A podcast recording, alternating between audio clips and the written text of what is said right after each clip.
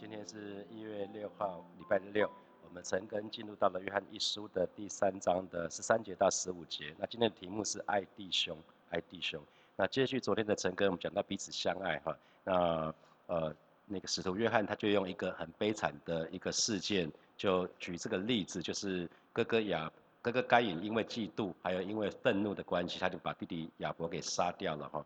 其实不是圣经里面没有明讲说当时那个亚当夏娃在什么地方哈？那我们看到呃该隐这个哥哥呢，他杀人不眨眼啊，看他杀弟弟的时候完全不手软，可是杀了以后却什么？却怕死了哈！突然发觉那个那个那个对比蛮强烈的，一开始杀人的时候蛮蛮蛮强蛮强悍的，可是可是他却却跟神说呃那他这样子大家看到他会不想要杀他。所以他是一个杀人不眨眼的，却也是一个贪生怕死的哈。可是我们可以看到，即便是一个杀人的凶手，神还是眷顾他，是吧？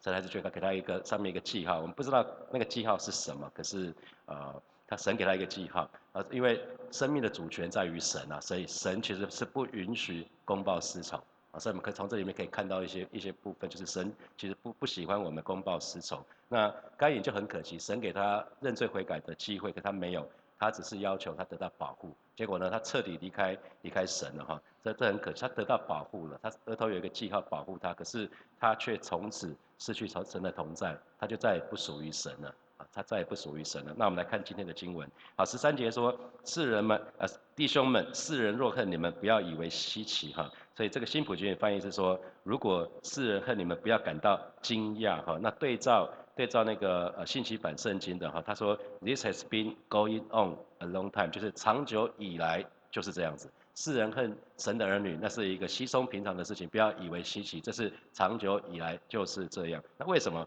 因为耶稣自己都预告了啊，耶稣预告的是在马太福音的第十章的二十四节、二十五节，耶稣对呃门徒们说，学生不能高过老师，仆人不能高过高过主人啊。为什么？他说学生和先生一样，先生就是老师哈，那仆人和主人一样也就罢了。可是人既骂家主是别西卜美，西普就是那个鬼王的名哈，更何况是家人。人如果如果有人骂去骂那个那个家的主人，那其他人就不用讲，连主人都不尊重了，那其他人更不用讲。那如果人人们连我们的救主耶稣都不尊重了，那何况是神的儿女？所以这边讲的是学生不能高过。先生的话是指耶稣要受逼迫，所以神的儿女很自然，我们也应该是受苦，要殉道，甚至是殉道的哈。这这是很必然的哈。这是所以啊，耶稣被被被骂鬼王。如果如果耶稣是鬼王，我们是跟随耶稣，那我们不叫鬼族是什么？对不对？如果耶稣是鬼王的话，当然耶稣不是鬼王了。那我的意思是说，那我们可以看到耶稣的十二个门徒，除了除了约翰以外，他其实最终都是殉道哈。所以。啊，有的时候大家会想说为主殉道很困难哈，可是为主好好的活其实是更困难哈，因为殉道就是有的时候就一枪毙命嘛，那那可是要好好的活下去，确实要忍受很多的那种可能委屈啊，那些辛苦啊，其实那可能是更困难的哈。那为什么世世人不爱我们？我们不要以为稀奇。我刚刚讲就是因为世人也恨耶稣嘛哈。那柏拉图柏拉图一个很伟大的哲学家，他曾经说过哈，他说 No one is more hated than he who speaks. The truth 就是那个说说真理的人呢，其实都是很顾人怨的啦。简单讲就是这样子，就是没有人喜欢啊。就是他说没有人是更被恨的，那就是那些那些喜那些会说实话的人是通常会被痛恨的哈。那因为耶稣是真理，耶稣耶稣是真理，那耶稣比较优秀。我不知道大家有没有注意到，如果你看圣经的时候，在耶稣时代的法利赛人跟文士，他们是无由来的讨厌耶稣，不是吗？因为人们都被吸引到耶稣那个地方去了。啊，你可以看到人们一直被吸引到耶稣那个地方去。耶稣没有做任何事情哦，耶稣没有说你们要离开那边到我这边，没有。耶稣很自然就吸引人们到耶稣那边去。那所以文士跟法利赛人他们其实不喜欢耶稣，很可能是出于嫉妒啊，因为呃当耶稣开始出道的时候呢，他们耶稣发他们发觉说耶稣他耶稣做的事情他们更没办法做，耶稣可以行神迹启示。那些法利赛人文士没有办法做，然后耶稣可以一并赶鬼，那些文士法利赛人没有一个可以做的。然后呢，耶稣的教导，圣经没说耶稣的教导带着权柄，然后这些文士法利赛人他们讲的只是只是讲讲的看起来嘴嘴巴上说起来很好听，所以这群人呢他是能说不能做的哈，所以很很自然耶稣就把人群就吸引过去了哈。所以同样的，今天很多时候我们身旁的人会不喜欢基督徒，是因为基督徒真的是比较优秀，愿意活出真理哈。所以有的时候，有的时候那个在在这个这个部分，就是就就是这样子。那以我自己为例，呃，以我自己为例，因为其实有的时候，有基督徒，因为当基督徒不不愿意跟大家和的时候，那你知道你在同事面前的时候，同事。很没有办法在你面前自在做自己。比如说，有一些人在那边讲话，都在讲黄色笑话。当你看过去，当当你走过去的时候，他们就觉得，因为这个家伙不听嘛，你也不会说嘛。上面他你走到那边，那那边的时候，他们话题就会终止。啊，你你你并没有跟他们讲说不准说，我告你，别你都不用讲。可他们知道你你也不说，你也不听嘛。啊，所以他们在讲一些议题的时候，你可能出现的时候，他们就会他们就会。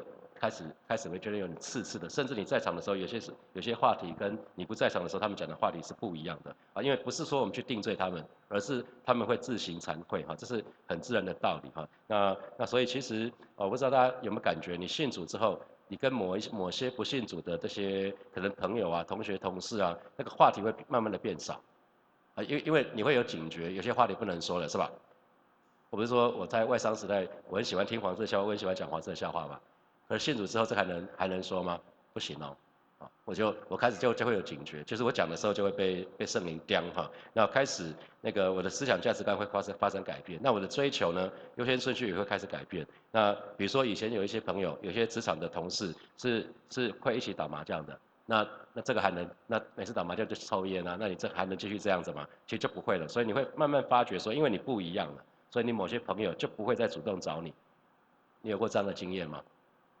我想每个人或多或少应该都有这样的经验，就是你回不去了嘛，你回不去，他发觉说你跟以前不一样，他也不想找你嘛，他喜欢的是以前的你啊，就可以跟他们一起过的啊。那可是当你改变的时候，他们其实就不再能够不不不再能够找你哈。所以我很清楚，因为呃我我的一些朋友基本上他他们后来发觉有些议题我们不能够在一起分享，因为我不想得罪神。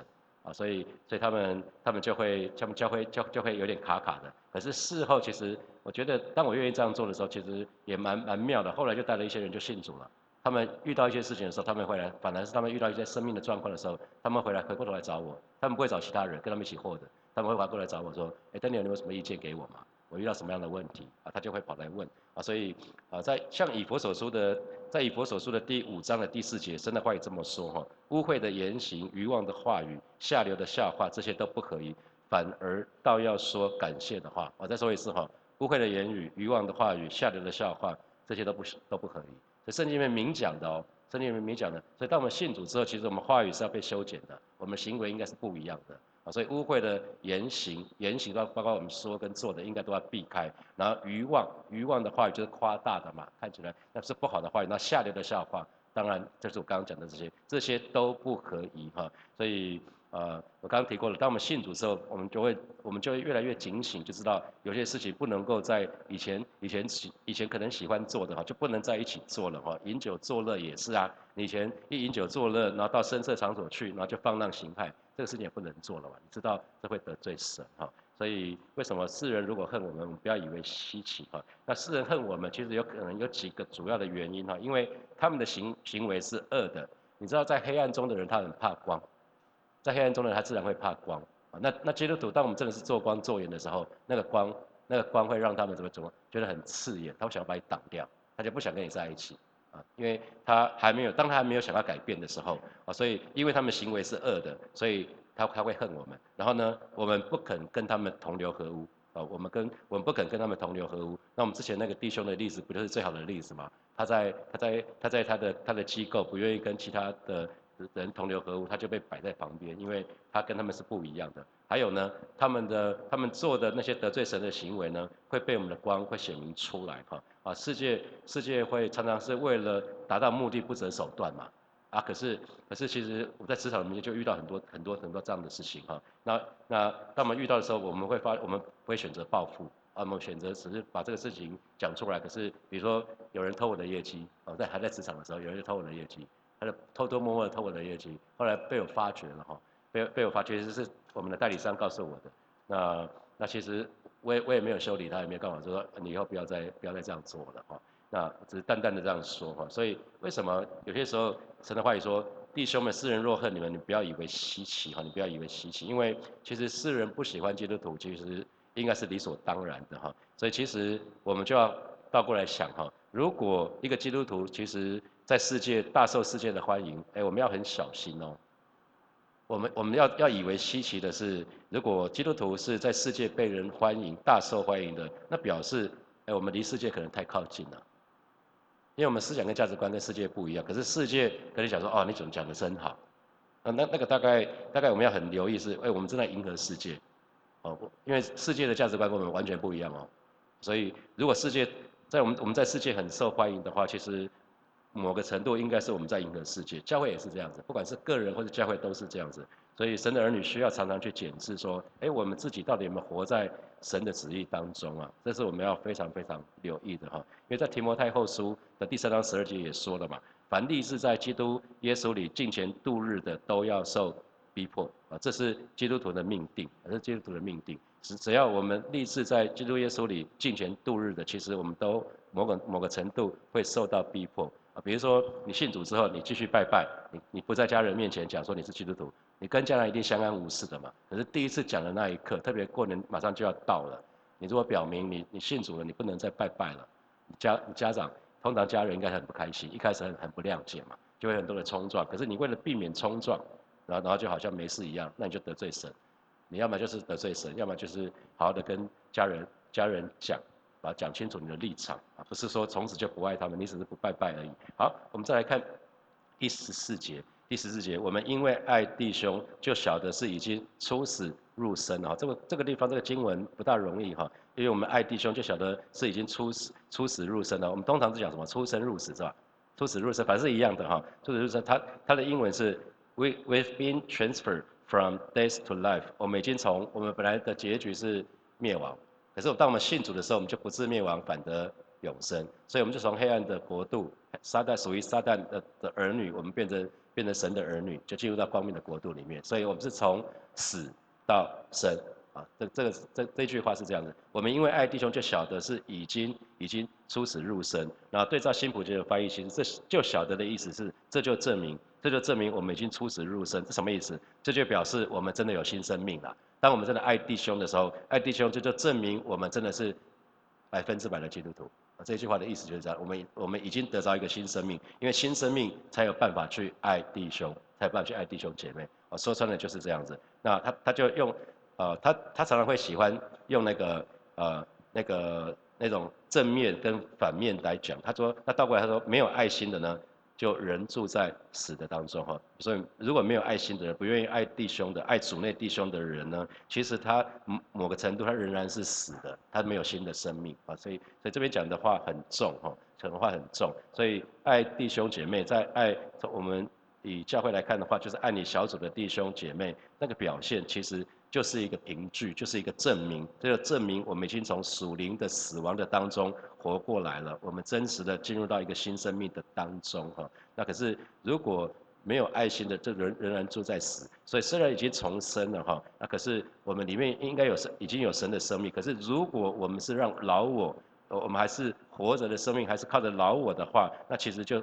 就是活在死的光景的当中了，这是给神的儿女一个提醒哈。所以，因为神的神的生命的特质，神的特特质，爱是其中之一哈。爱是爱是神的生命的特质其中之一。所以，呃，很多刚刚得救信主的人，其实他会会觉得弟兄姐妹非常非常的可爱哈。那通常开始跟弟兄姐妹会卡卡的，是曾经啊某些在从从某些弟兄姐妹身上受的伤哈。所以我们要很留意。那有些部分为什么神要我们要去饶恕？道理也在这这就在这里啊！因为你在一个群体里面，你不可能不受伤了。你跟家人相处不可能不受伤了。你跟你的配偶不可能不受伤，不是吗？我们在你在工作当中也不可能不受伤。有的时候就是有人比较冲，你会觉得不可能不是受伤，可能是不舒服，难免都会这样子。所以在教会的在教会里面，你会有偶尔会觉得不舒服，那也是蛮正常的哈。所以我们要记得恨。在希伯来呃，在希伯来书的第六章，你要讲说恨是死刑哈，是是那个死的死的行为哈。那爱呢，就是新生命当中非常非常重要的一一个项目。好，那所以一个如果我们要知道一个基督徒是不是依靠神的生命而活，就只要从一个角度来看就好了，看他是不是爱弟兄，可不可以爱主里面的弟兄姐妹，可不可以爱小组里面的弟兄姐妹。那在罗马书的八章六节是这么说哈，体贴肉体的就是死，体贴灵的乃是生命平安哈。那接下来我们看最后一节经文啊，是在十五节，呃，凡恨他弟兄的，就是杀人的。你们晓得，凡杀人的就没有永生存在他里面哈。这边就提到，这边就提到那个讲到又又讲回该隐这个这件事这件事情，该隐杀亚伯嘛哈。那其实恨他弟兄的，就是就是杀人的。那新普京的翻译是说，那恨弟兄姐妹的，其实是在心里杀人啊。所以当主耶稣来的时候，他也说了嘛，你们其实是咒骂人，其实就已经是杀人了哈。所以呃，这这个地方是我们是可以很容易理解的哈。那呃这边这边就就就讲到说呃那个恨，我们一直讲到这个恨这个字哈，是就是内心像其他的弟兄姐妹可能怀着怀怨。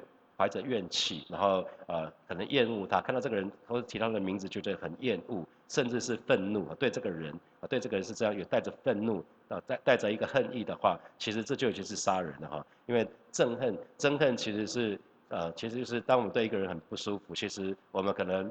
说我们可能没有实实际的去去杀他或干嘛，可是因为可能有的时候只是怕法律的刑罚而已。可是其实在里面，我们里面恨不得这个人是死掉，可能会咒诅他，等下出去被车撞死之类的哈。虽然外面我们没有实际杀人的行动，可是其实就主来看的话，已经跟杀人没有什么两样了啊。当你通了一个人咒诅他的时候，其实已经是形同杀人了哈。这这是这段话要表达的，在马太福音的第五章的二十一节到二十四节。应该有这段经文嘛？哈，有这段经文嘛？大家可以看一下，在二十一节里面，这是主耶稣教导门徒的哈啊，你们都听听过告诫我们祖先的话，不可杀人，杀人者要受审判。可是我要说，你们就是对人发怒，也要受审判。如果骂别人是白痴哈，我第一次读到这个话，就就觉得哇，好严重哦。哎，有有没有人骂过别人白痴的？我我有了，你你们有吗？啊？你们都都都这么都这么仁慈哦，他说如果骂别人是白痴，就要被带上审判庭；如果咒诅别人，就难逃地狱之火哈。所以我们真的要很很留意那二三节。所以如果你如果在圣坛圣殿的献祭坛献祭的时候，忽然想起有人对你有所不满，就应该把祭物留在祭坛那里，先去与那人和好，再来向上帝献祭哈。所以为什么我们说听命胜于献祭？因为神要我们与人和好，你不与人和好，你只是献祭没有用啦。神喜欢我们的是，你要献祭之前，你要先做一个对的人。亚伯，亚伯，亚伯的献祭是神喜悦的，可是该隐，该隐的献祭是神所不喜悦的，是因为在献祭之前，在，他那个献祭只是一个行为而已，可是神真在乎的是我们什么样，是什么样的人。所以该隐这个人，他本来就犯了很多的错，这里面就有很多污秽肮脏的东西，所以神不喜悦他的祭物嘛。其其实不是祭物本身，我们有的时候我们看经会以为说，难道神喜欢吃吃吃荤，不喜欢吃素，对不对？一个是田产嘛，一个是羊，所以其实不是这样子啦，是是因为他们的行事为人哈。啊，所以我们要很留意这个部分，因为啊这边后半段又讲到说，你们晓得凡杀人的就没有永生存在它里面啊，所以这边这边在英文的原文讲到说，永生跟谋杀其实不可能在一起啦，永生跟谋杀其实它 don't go together，就是它不会在一起，它是互斥的哈，在杀人只要是杀人的在里面就没有永生，因为根本没有神在它里面哈，所以那意思是说。因为神神在我们里面，神在我们里面，所以我们每个人里面都有神永远的生命、永恒的生命。所以，所以一个人没有永生存在他的生命是什？没有永永生存在他里面是什么意思？就是没有让那个那个永远的生命自由的在他里面居住，去去。当我们我们没有遵行神的旨意的时候，我们就没有办法与神同住嘛。这这就这个意思啦。没有让那个永永远的生命自由的在我们里面居住哈，来来运行。所以我们要很留意恨。恨一个人其实是杀人的起点哈，当然你杀人之前是先恨那个人的哈，那杀人其实是恨恨一个人的那个那个极致哈，所以藏在我们里头的那些恨，如果不去处理的话，最终会很麻烦哈，在里面那个恨慢慢的就会变苦毒，那最后就会导致外面的外面的杀人的行动，那该隐就是最好的例子，你看神怎么对他说的哈，神说罪已经埋伏在你的门口了，罪要控制你，神已经给他发出警语了，你要小心。啊。神已经先跟他发出警语了，他后来还是还去做这件事情啊，因为神不喜悦他的献祭的时候，他神同时就已经跟他警告了，啊，是他的他的先后顺序是这样子哦，神不喜悦他的献祭，可是神同时对他说，该隐啊，罪已经埋伏在你的门口了，你要罪要控制你，罪试图要辖制你，你要小心了，不要被愤怒所辖制哈，可是他还是被愤怒所辖制，这是一个非常可惜的事情。那我们看见，我们看见约瑟很不一样哈。约瑟为什么得到神的祝福？约瑟被哥哥卖掉是吧？啊，可是你看他，他给他的长子，后来法老法老王给他娶了一个妻子，他生了一个一个儿子之后，大儿子取名叫马拉西嘛，就是使之忘了。我们可以看到约瑟他成为一个宽广的人，啊，他他不是成为一个苦毒的人。你可以看到他他多多少人伤害他，哥哥们伤害他。那波利法伤害他，波利法的妻子诬陷他，那个酒正不理他，忽略他，可是他都没有秋后算账。我们可以看到，看到约瑟是这个样子，所以难怪约瑟得到这么大的祝福哈。他始终没有忘记神给他的意象，就是日月星辰向他跪拜，河捆也向他跪拜哈。所以他的长子的名字叫做马拉西，是以死之旺的，有马拉西才会有以法莲，法以法莲是死之昌盛嘛。所以最后甚至哥哥很怕。啊，当爸爸死了，雅各死了，哥哥们很怕啊，雅那个约瑟会报仇。可是约瑟用恩慈的话去安慰他哥哥们说：“你们的确是要杀我，没错。可是神的旨意原是好的，是要在你们之前把我差派到埃及来，就是要保全你们，要保全我们全家人。因为那那时候那个饥荒到了嘛，所以他们在迦南地是不能久居的哈。所以约瑟用恩慈的话来对待他的哥哥们。所以如果我们对得罪自己的人心怀心怀那个怨恨的话，其实这个仇恨久了就会成为毒瘤哈。那其实最受伤害的其实是我们自己啦，所以我们要很小心。如果一个人里面有仇恨之仇恨之心的话，其实就代表我们不容许神的生命，因为神的生命在我们里面，我们不让神掌权呐。我们想要自己报复。我们刚刚已经讲了，其实生命的主权既然在神的话，其实神没有给我们这个权利啊去报仇，没有神没有给我们这个权利。所以基督徒的里面虽然有了永生，可是有的时候，如果我们不去理理会，我们去不去理会里面的永生所给我们的感觉的话，其实我们活出来的行为跟不信主的是没什么两样的哈，这是很可惜的事情。所以恨有没有注意到？我们应该多少都有那种恨恨啊恨的真正的那个恨啊，仇恨的恨，就是他会想到那些比我们好的人哈，特别是嫉妒。那爱呢？爱倒过来就会让我们去想到那些我们旁边比较辛苦的人，可能是弱势的人。那两两者最大的差异是在这边啊，爱跟恨。爱会让我们看到旁边比我们辛苦的人，我们就愿意去帮助他。当我们可以帮助他，可以伸出可以伸手帮助他们，就愿意去帮助他们。那恨恨带来的那个部分，他们通常都是你看到有些人比你好。他他的他开的车比你好，他住的房子比你大，看到他这他说的一切，你不开心，那你你就开始里面就有这这种不好的念头了哈。所以可以想想看，你最常想到的是哪些人？是比拥有比你多的，还是比你少的？那这个可以让我们知道说，我们通常是爱比较多，还是恨比较多哈？那该隐因为嫉妒他的弟弟。是因为亚伯亚伯那个他行事为人是好的，他是他是正直的人，他是神所喜悦的，所以哥哥就嫉妒他了哈。所以我们可以看到，从从你看这个这个是刚刚开始神创造这个人人类的时候就发生的事情，所以是有大概有人类历史以来，坏人通常就不会喜欢好人呐，啊，因为没有好人就不会显得他是坏人，如果全世界都是坏人，就没有他就不会显得刺刺的。可是，在一个团体里面，有一个人比较正直，其他人就显得比较不好，啊，他们会觉得不舒服。这个人让他觉得，这所以这个人就会被他们当做眼中钉哈。所以这个，因为这个恶意都，呃，这个恨恨意一直在该隐的心中，所以他才会走着走，他没有去消化掉，他没有到神的面前去说，上帝啊，我对我的弟弟一直很不爽哎，我这弟弟一直一直有那个恨意，你可不可以帮助我？啊，他没有去去做做这件事情，所以他容许他的那个恨意一直在他心中发酵。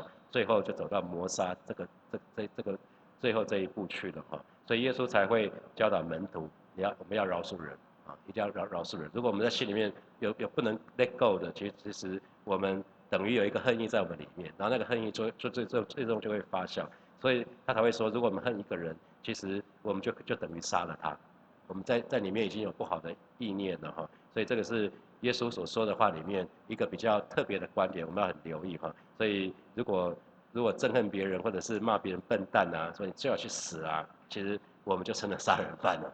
从这这段经文来看的话，我们就成为魔鬼的儿子，像像该隐一样哈。或许我想现今大概很少人会真的会去杀人啊，因为主要还是会想到说还是要律付上法律的代价哈。那可是如果我们恨他的话，按照圣经里面讲法说，我们就形同杀了他。所以神的儿女要非常留意里面如果有不好的意念哈，对人有不好的意念。好，接下来我们有一些时间来默想从今天的经文衍生出来的题目。好，第一题是信主以后，请问你的思想或价值观有哪些重大的改变呢？可以想想看你自己。好，第二题，请问信主以后，你是不是会发现跟某些人再也没有办法回回到信主以前的相处模式？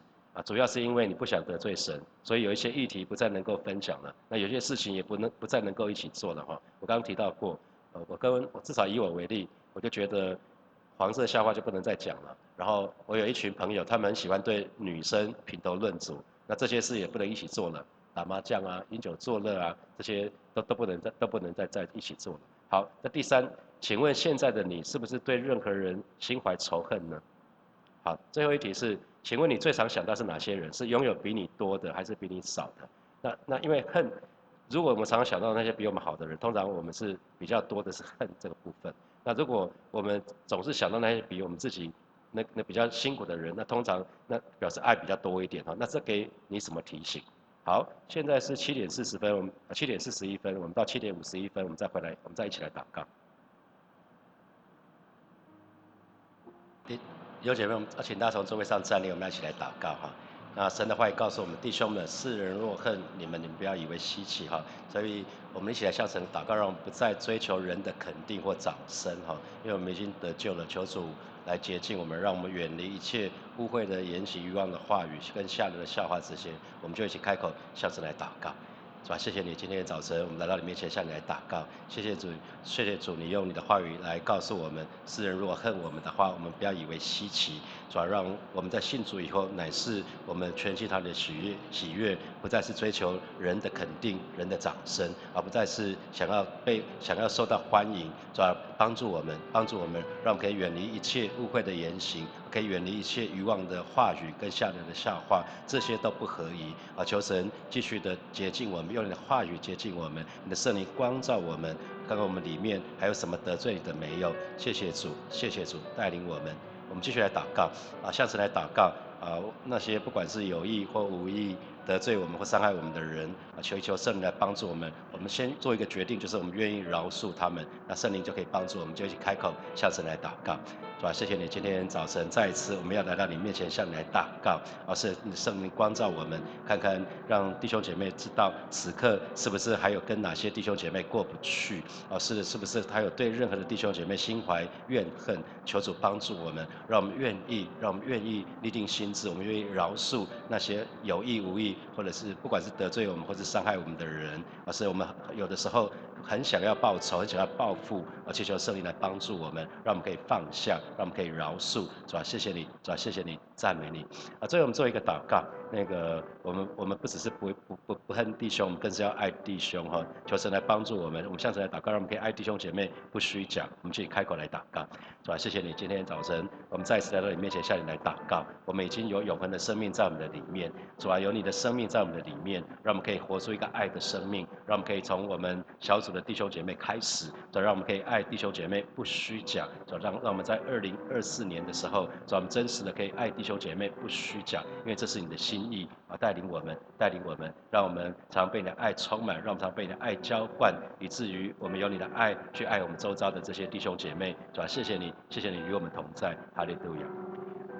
是吧？谢谢你，今天早晨我们再次来到你面前来领受你的话语，让我们不只是领受，我们愿意活出来，我们愿意遵守你的话语。而是主啊，谢谢你在我们当中啊，如果正在跟某些弟兄弟兄姐妹过不去的，而是在这个时候，你的仆人要为这群弟兄姐妹来祷告，给他们恩惠，让我们可以放下啊，是主啊，恩待他们，让我们可以从从这个不能饶恕的这捆绑当中被完全的释放出来啊。因为主你说，你已经把天国的钥匙给我们，把我们在地上所释放的，在天上也要。释放，而是今天早晨你要释放每位神的儿女，都要得到完全的自由。而，在带领每一位神的儿女，在二零二四年，我们都可以爱弟兄姐妹不虚假，带领我们再也不再是追求人的肯定跟掌声，乃是我们要全心他的喜悦。谢谢主与我们同在，奉耶稣基督的名祷告，阿门。我们把掌声给爱我们的神，哈利路亚。